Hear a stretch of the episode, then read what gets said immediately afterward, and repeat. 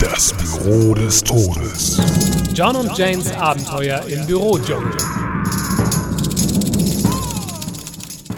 Hallo Jane, kannst du mir kurz helfen? Oh, der große Abenteurer fragt, ob ich ihm helfen kann.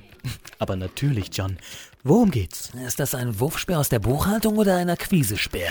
Puh, schwer zu sagen. Wo hast du ihn her? Och, gefunden. Ich wollte ihn gern zurückbringen, du verstehst. Wie löblich von dir. Also was meinst du? Ist das hier vielleicht ein Speer? John, Äh, ja?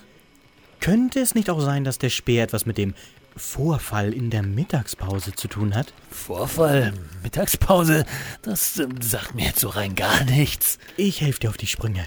Ein nicht näher bezeichneter Mitarbeiter soll in der Kantine sowohl die Akquise-Indianer als auch die Wilden aus der Buchhaltung wiederholt als Vollzeitprimaten und Schreibtischschakale bezeichnet haben.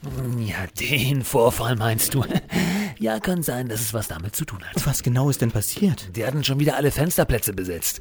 Außerdem war der Nachtisch schon alle. Da ist mein Temperament halt mit mir durchgegangen, du kennst mich ja. Es kam zu einem Handgemenge und es könnte sein, dass der ein oder andere Speer geworfen wurde. Buchhaltung. Was? Der Speer kommt aus der Buchhaltung. Woher weißt du das? Er hat eine Inventarnummer. Oh, du bist ein Schatz, Jane.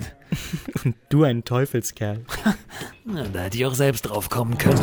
Schalten Sie auch das nächste Mal wieder ein, wenn Sie Jane sagen hören. Wer hat schon wieder das Fenster offen gelassen? Die ganze Schwüle zieht raus.